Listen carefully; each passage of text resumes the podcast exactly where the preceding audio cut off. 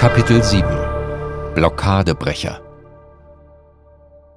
Und danach, nachdem er gesundet war, hat er gleich wieder mit den beiden, Völsch und Mahnke, hat das Schiff gekauft, ja. hat er gleich wieder seine 52% Anteile gezeichnet und ist nicht etwa nach Hamburg gesegelt, sondern ist gleich wieder nach China und ist dann fünf Jahre nicht nach Hause gekommen. Fast elf Jahre nach Jürgen Rickmers Havarie vor China herrscht große Aufregung im Kontor von Funch und Meinke an der Beaver Street Nummer 41 in Lower Manhattan. Es ist der 11. Februar 1861, ein Montag. Inzwischen ist die Reederei ein florierendes Unternehmen, besitzt mehrere Schiffe und wird sogar an diesem Tag auf der Titelseite der jungen New York Times erwähnt. Und genau das ist der Grund, weshalb Christian Friedrich Funch einer der beiden Kompagnons der Reederei, die druckfrische Ausgabe der New York Times wütend auf den Tisch knallt.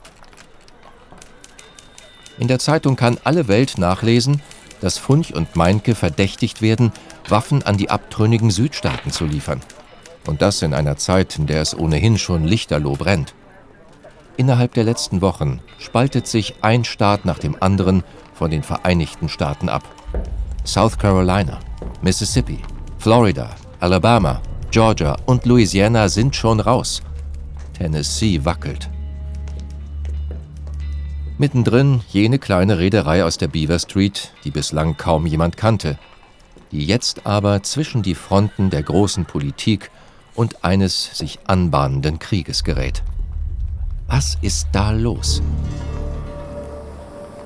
Eines der Schiffe von Funch und Meinke war von der New Yorker Polizei beschlagnahmt worden, nachdem man Musketen an Bord gefunden hatte.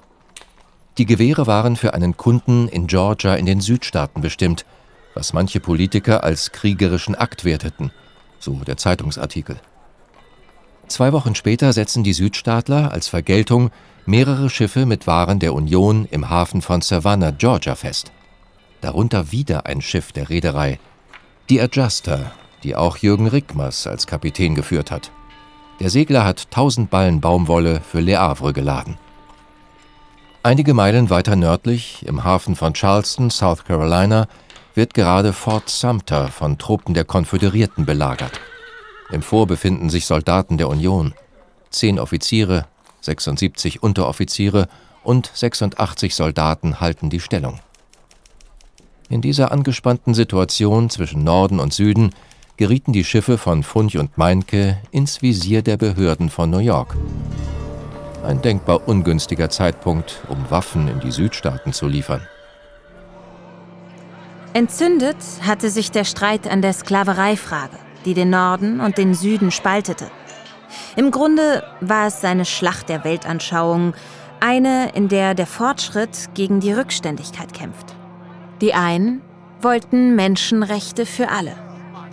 Die anderen wollten ihre Privilegien erhalten. Dieser Konflikt schwelt seit dem 4. Juli 1776, dem Gründungstag der Vereinigten Staaten. Die Verfassung, die sich das junge Amerika damals gibt, ist revolutionär, sollte man meinen, doch das Wahlrecht hatten zunächst nur weiße protestantische Männer.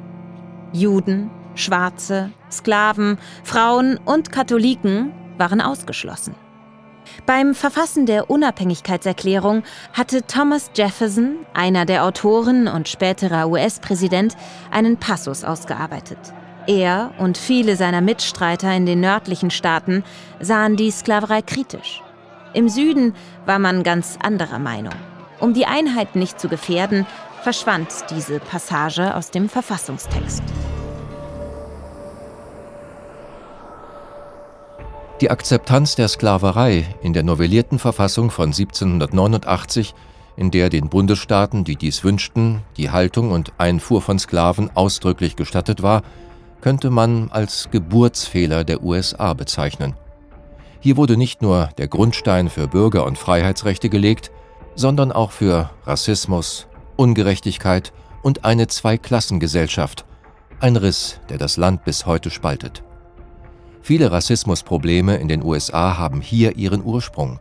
Vom Attentat auf Abraham Lincoln im April 1865 im Washingtoner Ford Theater über Martin Luther Kings Ermordung im April 1968 in Memphis, Tennessee, bis zum gewaltsamen Tod von George Floyd im Mai 2020 in Minneapolis.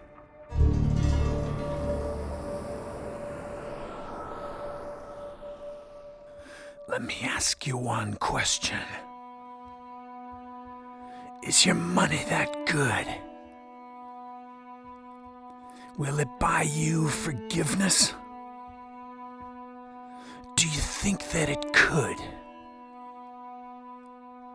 I think you will find when your death takes its toll. All the money you made will never buy back your soul.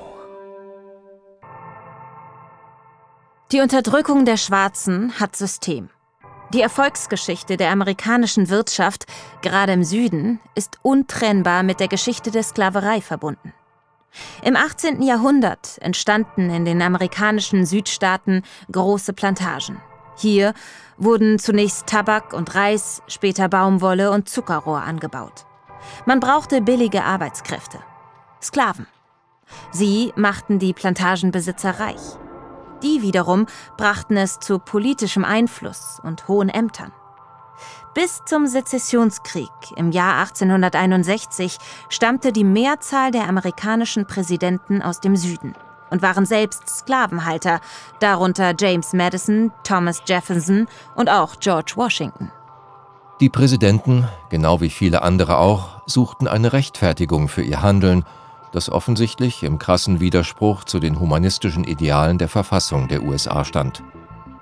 Kognitive Dissonanz, so nennen es Psychologen heute, wenn wir Fakten ignorieren und Wahrheiten verbiegen, bis diese in unser eigenes Weltbild passen. Diese Dissonanz musste aufgelöst werden. Und dabei half der weißen, sklavenhaltenden Gesellschaft eine simple Ideologie. Man schreibt den schwarzen Menschen einfach bestimmte Eigenschaften zu, etwa Rückständigkeit, Wildheit oder Dummheit. Gleichzeitig spricht man den Schwarzen andere menschliche Attribute ab. Rassismus war die Lösung. Man entmenschlicht die Schwarzen, also muss man sie nicht wie Menschen behandeln und ihnen auch keine Rechte zugestehen. Die Herrschaft des weißen Mannes über die Schwarzen wurde nicht selten mit der Bibel gerechtfertigt. Man sah die Machtverhältnisse als Gott gegeben an. Afrikaner waren keine Menschen, sondern Handelsware. Man kaufte, verkaufte oder erbte sie. In einigen Staaten durfte man sie sogar töten, ohne sich vor dem Gesetz verantworten zu müssen. Die Briten oder späteren Amerikaner wurden nicht zu Sklavenhaltern, weil sie Rassisten waren, sondern zu Rassisten, weil sie Sklaven hielten, sagt der Historiker James Walvin.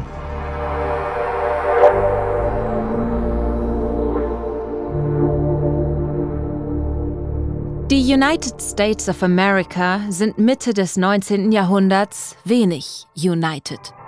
Die politischen Spannungen und Übergriffe der verschiedenen Lager nehmen zu.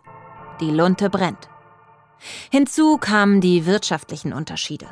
Der Norden blüht mit der Industrialisierung auf. Praktisch alle Einwanderer aus Übersee bevorzugen es, sich hier anzusiedeln. Im Süden hingegen gibt es kaum etwas zu holen. Die knochenharte Knüppelei auf den Plantagen erledigen immer noch Sklaven. Die Gesellschaft bietet wenig Integrationsmöglichkeiten. Und dann kommt die Wahl. 1860 wird Abraham Lincoln, der die Sklaverei ablehnt, Präsident.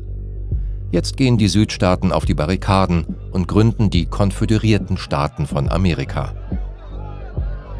Deren Verfassung bestätigt das Recht auf Sklavenhaltung. Im Norden bleibt man dabei, Sklaverei ist unmenschlich. Diese beiden Weltanschauungen sind unvereinbar.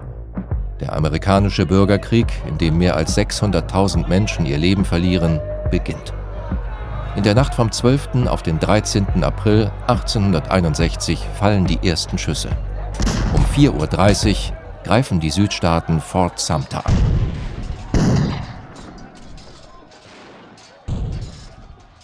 Come, you masters of war. You that build the big guns. You that build the death planes. You that build all the bombs. You that hide behind walls. You that hide behind desks. Oh, I just want you to know I can see through your mask. You that never done nothing but build to destroy. You play with my world like it's your little toy.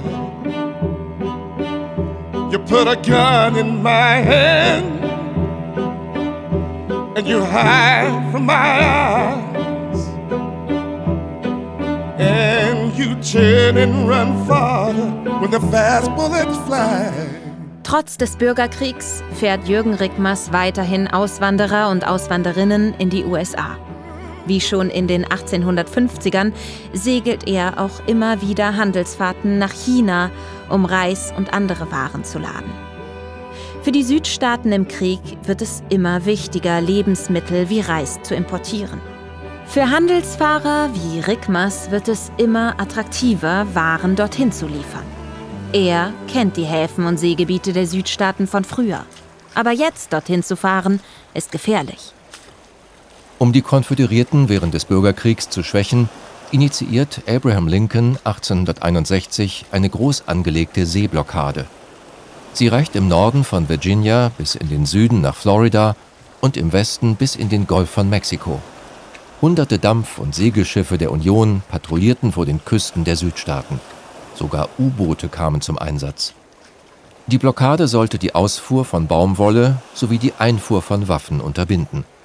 Die Gesamtlänge der Blockade belief sich auf 5500 Kilometer Küstenlinie und 170 Häfen. Die wussten, wenn ein Schiff auf dem Kurs war, nicht, weiter südlich als New York, wussten sie schon und haben das versucht, dann mit ihren Fregatten, die noch nicht alle motorisiert waren, hier aufzuhalten. Aber er ist dann nachts gefahren und ist weiter von Süden gekommen, aus Richtung Karibik. Und dann ist er an der Küste Floridas dann die Strecke eben nach Norden und hat sie dann auch gekonnt ausgesegelt ne, durch Manöver. Jene Schiffe, die es schafften, die Blockade unbemerkt zu passieren, nannte man Blockadebrecher. Oft waren es schnelle, moderne Dampfschiffe, die auf den damals noch britischen Karibikinseln Fracht aufnahmen und bei Nacht und Nebel in die Südstaatenhäfen brachten. Teils waren es auch Segler wie die Mathilde oder die Adjuster, die sich mit gekonnten Manövern durch die feindlichen Linien mogelten. In den Häfen der Südstaaten türmte sich inzwischen die Baumwolle, die wichtigste Einnahmequelle des Südens. Das hatte Auswirkungen bis in die Webereien in England. Die Lieferketten einer immer stärker globalisierten Welt sind gestört. Mit der Seeblockade fielen fast die gesamten Importe an Baumwolle nach Großbritannien, Frankreich und Russland aus. Schaffte es ein Blockadebrecher, die Baumwolle auszuführen, konnte er sie gut im Ausland verkaufen. Wurde man von den Blockadeschiffen aufgebracht, wurde das Schiff in Brand gesteckt und die Crew ins Gefängnis. Rickmers blieb das erspart.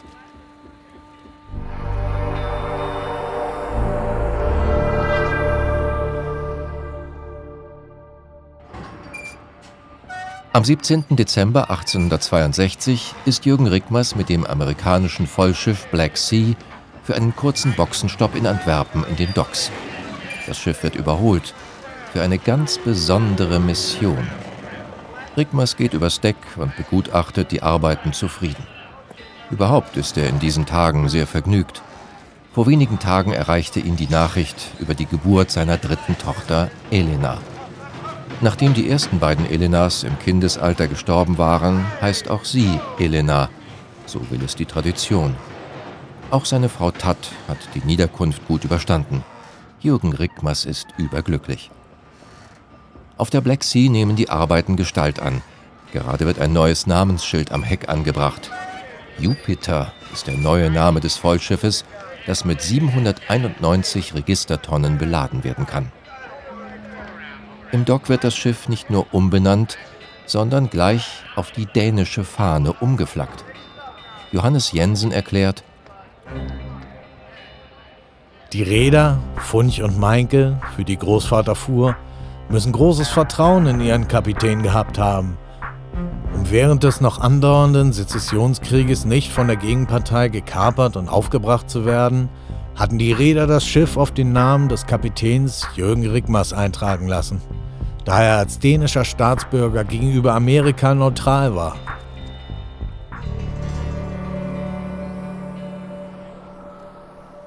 Aber wenn man Papiere hat, die einen als unverdächtig oder als neutral äh, auswiesen, dann konnte man schon durch.